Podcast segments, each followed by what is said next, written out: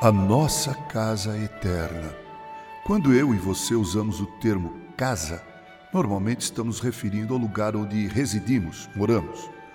Podemos também usar esse termo para nos referir ao planeta Terra quando dizemos precisamos cuidar do nosso planeta, pois ele é a nossa casa.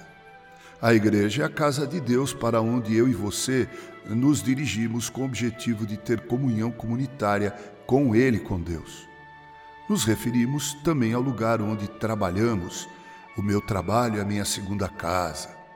Todavia, geralmente se trata do lugar onde moramos com aqueles que nos são mais próximos, ou seja, nossos familiares.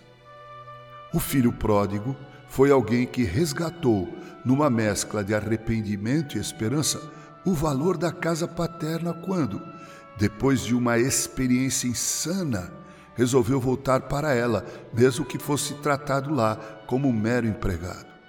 Ele fez isso por algumas razões que eu enumero aqui. Primeira, ele resolveu voltar porque sabia quem era o chefe daquela casa.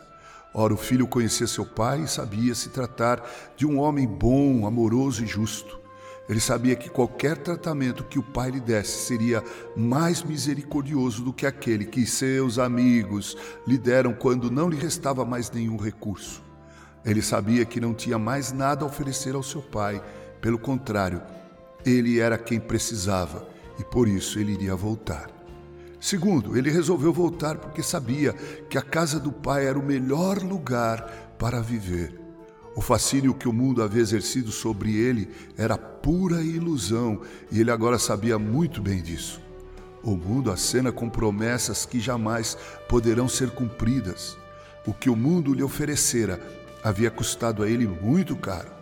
Na casa de seu pai, ele poderia ser tratado como um trabalhador, mas jamais passaria o vexame de desejar comer a lavagem oferecida aos porcos, o que nem isso o mundo lhe dava permissão de comer.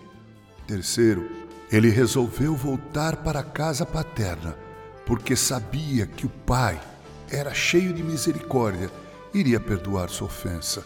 É bom que saibamos que o arrependimento já é em si um tipo de punição, porque esse coração revela saber o quão profundamente cruel e indigno se tornou e o quanto merece ser punido. Uma visão dessas faz doer. Um coração assim não lamenta o açoite quando vem das mãos que amam. Um arrependimento assim sabe que a disciplina faz parte do amor, mas sabe também que depois da dor do açoite há espaço para o abraço e o beijo. Eu gosto de voltar para minha casa e me aninhar nos braços de minha esposa os filhos já se foram construir os seus mundos, moram em suas casas. Mas eu também anseio voltar para a casa paterna. Anseio ver meu irmão mais velho, Jesus, e repousar tranquilo em seus braços, porque aquela casa era o lugar de onde nenhum de nós deveria ter saído. Com carinho, Reverendo Mauro Sérgio Aiello.